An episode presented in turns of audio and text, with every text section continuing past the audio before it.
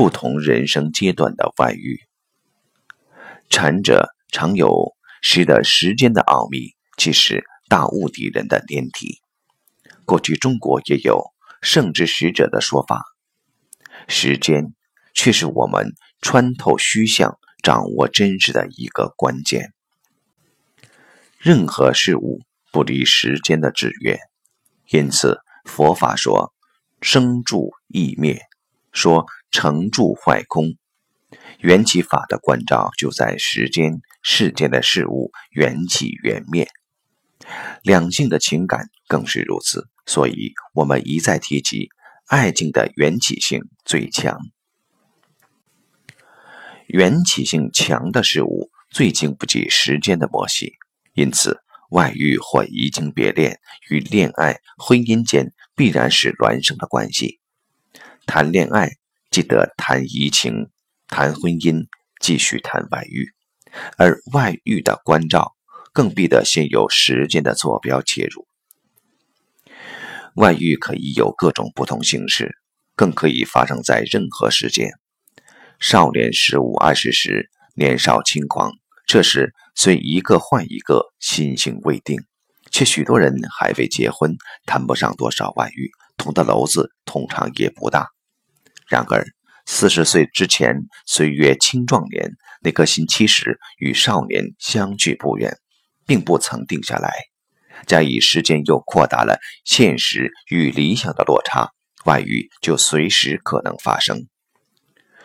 五六十岁，生命已转折到成熟的阶段，按理说可以免于外遇，但实情却是荒于老去，总想把握最后的一线青春。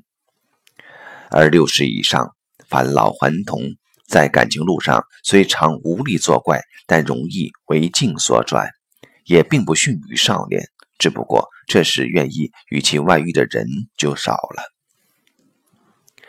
虽然每个时期都可能有外遇，但外遇在每时期所代表的意义却有不同，自我反省及处理方式也需有所差异。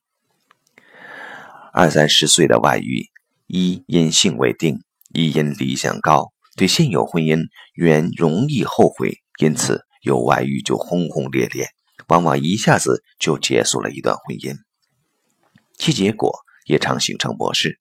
再换一次就会找到理想对象的人还真不少。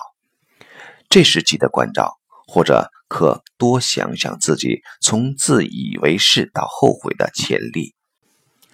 事缓则圆，少时戒之在色。其实不必怕外遇，但就怕外遇变成行为模式、人格特质。到时害人害己，一生都没完没了。中壮年的外遇多夹杂在矛盾的情境中发生，一方面事业家庭有成，另一方面生活平淡反复；一方面意气昂扬，另一方面又感觉到岁月不饶人。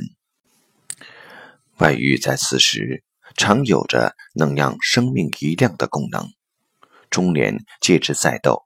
这时什么都有了，乃想在人生重要也可能是唯一的遗憾不足，于是就外遇了。这阶段当事人的处理尽管较前期稳重，但万一爆发开来，家庭、儿女、事业、名声总一起拖累，伤害也特别深。老年的外遇比其他阶段不可能，许多黄昏之恋带有唯美的色彩。更多时候，位孙权高的男人外遇的，并不是什么对象，而是攀附权势，想把握住些什么的企图。生命这时走向尾声，最怕失去能得即得。万年世界的例子，诸所在多有。老来戒之在得，这个警训用在此一样管用。人生是在不同时期。通常有不同动机。孔子说：“君子有三戒。少之时，血气未定，戒之在色；及其壮也，血气方刚，戒之在斗；及其老也，血气既衰，戒之在德。”用于外语一样使用。能了解这不同时节的动机，问题的解决也就较为容易。